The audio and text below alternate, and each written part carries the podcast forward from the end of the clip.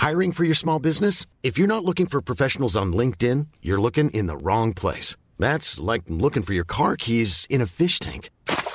LinkedIn helps you hire professionals you can't find anywhere else, even those who aren't actively searching for a new job but might be open to the perfect role. In a given month, over 70% of LinkedIn users don't even visit other leading job sites. So start looking in the right place. With LinkedIn, you can hire professionals like a professional. Post your free job on linkedin.com slash spoken today.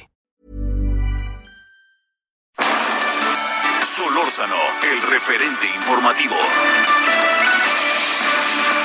Bueno, a las 17 entonces con ahora 20 en la hora del centro. Le quiero agradecer en verdad mucho a Luis Fonserrada Pascal, que además sé que está en medio de muchas reuniones. Eh, es un economista muy destacado. Le recuerdo lo último que hizo, que ha hecho muchas cosas. Fue director general del Instituto del Centro de Estudios Económicos del Sector Privado, estudió física y economía en la UNAM, maestría en economía en el CIDE, doctorado en economía por la UAM, en fin. Bueno, querido Luis Fonserrada, ¿cómo has estado? Muy buenas tardes. Javier, qué gusto saludarte. ¿Cómo te va en el encierro todavía, mi querido Luis? Pues mira, bien, porque en el encierro me quedé, me quedé en Mérida. Ajá. así que pues no está mal. Eh, pero encerrado. ¿Sí? Oye, pero si estás en media, en Mérida. Sí. Mira tú. Oye, y este, y desde ahí todo a control remoto, ¿verdad? Pues sí, todo. Esa es la ventaja de, de la tecnología hoy, ¿no? Sí. Oye, a ver, híjole, en esto que siempre ya ves que platicamos, ¿cómo, cómo, cómo ver esto que pasa entre estas reuniones muy interesantes que organizó el Consejo Coordinador Empresarial con un buen número de personas, personalidades, especialistas, eh, y esto, esta, este, da la impresión, ¿no? Este parón, este trabazón, dirían, que hay con el presidente. Y luego el presidente los manda para otro lado, pero luego también el sector privado dice, ahí va la tercera llamada. Uno sabe que después de la tercera llamada viene el comenzamos, o ya se acabó todo. Entonces, ¿cómo lo vemos? ¿Dónde crees que están los problemas para luego hablar de los problemas económicos? Mira, eh, y el presidente tiene esta posición en la que dice que no va a socializar los costos. Ahora, eh, ¿qué quiere decir con no socializar los costos? Pues que no va a llevar a cabo gastos, rescates de empresas, etcétera, eh, utilizando eh, dineros públicos, que esencialmente sería deuda, porque el presupuesto que existe, los ingresos que existen, no serían suficientes para llevar a cabo el apoyo y el tamaño de, la, del, rescate que necesitarían familias, pequeñas empresas, etcétera. Y no hay nadie más que lo pudiera hacer más que el gobierno. Entonces, en realidad, me parece que esto de socializar no es lo que se buscaría.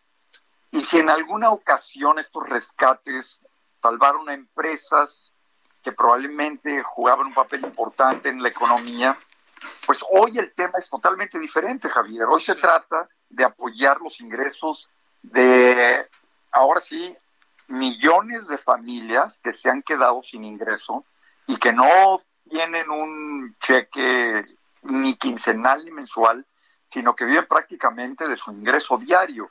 Bueno, este es el tema, ¿no? Sí. Entonces el presidente dice, no, yo no voy a caer en este proceso de eh, socializar los costos para rescatar o detener la caída de la economía. Pero creo que no se trata de eso. Si en alguna crisis anterior, yo creo que de muy mala manera, muy desordenadamente se salvaron bancos y se salvaron empresas, este no es el caso es una crisis totalmente diferente. Entonces el sector privado eh, plantea una serie de medidas, plantea una serie de opciones para poder eh, evitar una caída profunda del consumo, de la demanda y de la producción. Eh, y no hay, me parece, la comunicación necesaria o el entendimiento necesario de lo que habría que hacer. Y creo que el sector privado pues va a continuar proponiendo, va a continuar eh, sugiriendo algunos, algunas opciones, algunas medidas, pero mira, casi no importa qué diga el presidente o qué anuncie el presidente, ah. porque hemos visto que anuncia algunas cosas o dice algunas cosas, pero hace otras. Dice que no va a hacer algunas cosas, pero luego más tarde alguno de los secretarios sí echan a andar algún programa o se anuncia algo. La verdad es que lo que ha anunciado es bastante menor comparado con lo que requeriríamos para evitar que la economía, la demanda, el consumo de la gente y los ingresos de las familias se nos caigan tanto. Pero bueno, creo que ahí va, es un diálogo que a veces parece eh, un monólogo, eh, pero esperemos que tenga algún impacto y que algo suceda. Creo que cuando se vea la gravedad más seriamente, porque apenas estamos viendo cifras de febrero, ni siquiera de marzo, en algunos casos, sí. Eh, habrá alguna reacción, Javier. ¿Qué piensas, eh, Luis Fonserrada, de que no se den a conocer los niveles, las tasas de empleo y desempleo en estos dos meses por parte del INEGI? Pues fíjate que es muy grave. El INEGI hoy anunció que está trabajando precisamente en una metodología nueva para ver cómo puede sustituir eso con llamadas por teléfono, eh, que no va a ser lo mismo, ¿no? Pero bueno, tendremos alguna idea.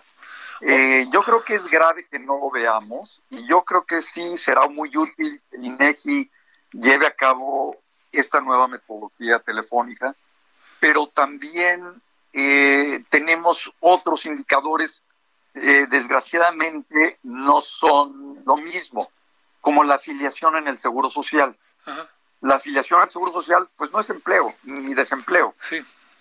Es un indicador, si quieres, de cuántos trabajadores formales dejaron un club que se llama Seguro Social, ¿no? Sí, sí. Pero no es un indicador de empleo. Eh, lo que sí sabemos es que a diciembre del 19, o sea, hace cinco meses, digamos, el déficit de trabajo es los desempleados eh, los subempleados y los que dejaron de, ser técnicamente desempleados porque dejaron de buscar empleo y por lo tanto no, al no buscarlos no son desempleados. Bueno, el total de todos ellos eran 12 millones en diciembre. El déficit del trabajo antes del coronavirus eran 12 millones.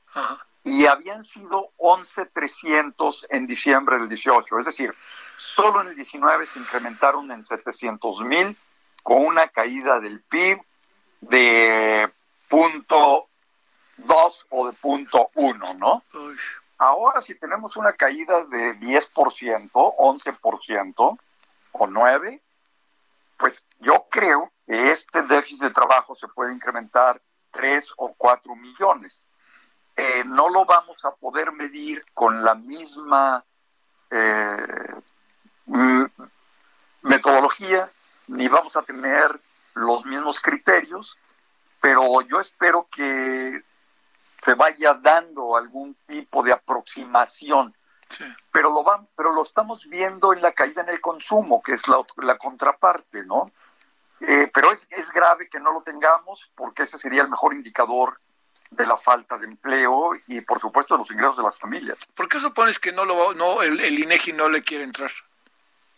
Mira, el argumento de ellos fue que como la encuesta de, eh, la ENOE, que la encuesta nacional de ocupación y empleo, es cara a cara, casa por casa. Claro, entonces, ¿cómo, no? Exactamente. Entonces dijeron, pues por el aislamiento no lo podemos llevar a cabo. Esa fue la razón que dijeron. Eh, es una buena razón, ¿no? Pues sí, es una buena razón. Es una buena razón. Oye, a ver, Luis Fonserrada, déjame plantearte otro asunto. Eh, este, el, el, el tema, eh, digamos, eh, ¿qué crítica? Tú que has estado muy adentro del sector privado y que sabes que son también viejos lobos de mar y todo lo que todos sabemos, ¿qué crítica se le podría hacer o qué crítica vale para, digamos, como hacer una autocrítica por parte del sector privado para poder enfrentar eh, eh, esta situación interna tan complicada que hay en la relación gobierno y sector privado? Mira, yo creo que desde hace tiempo el sector privado no se ocupó de modificar algunas prácticas eh, muy importantes eh, que podrían haber aportado a mejorar la distribución del ingreso, Javier. Digamos, hay algunos elementos en la tributación, hay algunos elementos en el empleo, otros elementos en términos de las reglas de la seguridad social que yo creo que podrían haber sido consideradas más seriamente. Este es un elemento. Otro, una oposición continua durante mucho tiempo eh, al incremento en el salario mínimo, eh, que realmente no tenía por qué ser, y aunque algunos de los incrementos hace algunos años parecían eh, absurdamente altos, siempre se podía haber llevado a cabo un incremento paulatino más importante. Eh, yo diría que eh, en otros términos hoy, para ver qué poder hacer, mira, es evidente el gobierno no tiene los recursos necesarios ni para hacer las pruebas, ni para hacer un seguimiento de contactos, que es lo que se requeriría para empezar a reabrir la economía, o no quiere endeudarse para llevar a cabo eso. Entonces yo creo que el sector privado, las empresas una por una, algo, sobre todo las grandes, las medianas, incluso la gran parte de las pequeñas, probablemente ya las micro no, pero podían comprar las máquinas que se requieren para hacer pruebas y el, los elementos, los reactivos que se requieren para hacer cada una de las pruebas y tenerla en la puerta de la oficina, de la fábrica o de un conjunto de fábricas o de un conjunto de industrias para hacer las pruebas a los trabajadores que puedan o se requieran que vuelvan a trabajar sí. Para controlar bien la entrada y el, el, peligro de contagio. Mira, una de estas máquinas anda entre 10 y 15 mil dólares dependiendo de la marca que compres. Hay unas coreanas, hay unas americanas y los reactivos para las pruebas andan en alrededor de entre 50 y ponle eh, 80 o 100 dólares. Bueno, creo que las empresas grandes deben hacer esta inversión porque además la reapertura va a ser un proceso muy largo y creo que tienen que participar de esta forma, tomar esta responsabilidad para ir pudiendo mantener el empleo, el ingreso de las familias. Creo que, por ejemplo, esa sería una actitud muy positiva. Eh, la gran parte de las empresas pequeñas, medianas, grandes lo pueden hacer sin la menor duda. Y, así como eso, eh, participar en algunas cosas adicionales, ¿no? Creo que hay cancha y creo que se podría llevar a cabo una buena comunicación si se lograra un entendimiento y probablemente a partir de un grupo que, se reúna y lleve a cabo algunas, algunos acuerdos para ir avanzando. A lo mejor el gobierno puede poner una parte, el gobierno tendría que llevar este tipo de pruebas también en las oficinas, en los hospitales, etcétera, ¿no? Porque eso han hecho muchos países, ¿eh? Con la, con además porque están queriendo regresar, no, no hay quien no quiera regresar. Oye, a ver, un asunto para cerrar, si te parece, Luis. Primero, este, no, no, el, el, de, repente veo al gobierno un poquito, este, pues me parece, ni siquiera lo digo presionado, ¿no? Pues, es, obvio que hay que regresar, es obvio que nos está costando muy caro y es obvio que de nuevo no regresar a quien más afecta es a los que menos tienen. Eh, este proceso del regreso, ¿cómo lo ves? Mira, muy complicado. Déjame decirte. El pico no va a ser en mayo. A mí me parece que será hacia finales de junio y quién sabe, porque depende de qué tan estrictamente llevemos a cabo el aislamiento y de, y de qué tan claramente podamos de veras llevar a cabo más pruebas. No parece que el gobierno lo esté haciendo.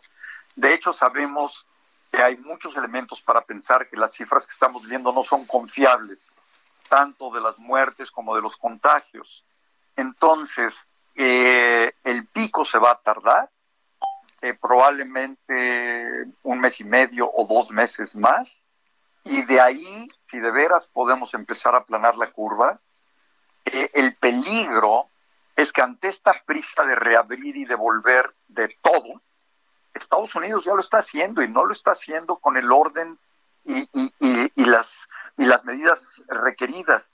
Entonces, el gran peligro es que haya una recaída y si hay una recaída, la parte económica puede sufrir mucho más. Y entonces podemos entrar a una recesión que ya ha sido bautizada eh, como una dark recession, que quiere decir pues una recesión oscura o una recesión negra, en la que se tarde no meses, sino probablemente eh, trimestres o semestres para poder salir. Entonces, creo que ser muy cuidadosos en la reapertura, hay que irla haciendo en la medida de lo posible, pero este es un tema que se puede llevar, eh, Javier, no un año, sí, se puede llevar dos años o más. Yo creo que tenemos que estar preparados y ir haciendo esta reapertura con gran cuidado y con muchos recursos. El sector privado tiene que participar, pero el gobierno también. El presidente tiene que entender que tenemos que invertir muchísimo dinero en estas pruebas, no son suficientes, ¿no? Luis Fonserrada, te mando un, te mando un saludo hasta la tierra, tierra meridiana. Muchas gracias, Javier. hasta luego, Luis. Gracias, Luis Fonserrada. ACAST powers the world's best podcasts. Here's a show that we recommend. The Real Housewives is a guilty pleasure for most, but if you're looking to not feel guilty about that pleasure, tune in to Everything Iconic with me, Danny Pellegrino, where I break down all the messy moments and behind the scenes antics of Bravo's popular franchise. And on Everything Iconic, I also interview celebrity guests like Kelly Ripa, Kiki Palmer, Drew Barrymore, Cameron Diaz, and more about their guilty pleasures, their past work, and so much more. So if you're pop culture obsessed and find yourself watching way too much reality TV like me, tune in to Everything Iconic with Danny Pellegrino wherever you listen to podcasts. ACAST helps creators launch, grow, and monetize their podcasts everywhere.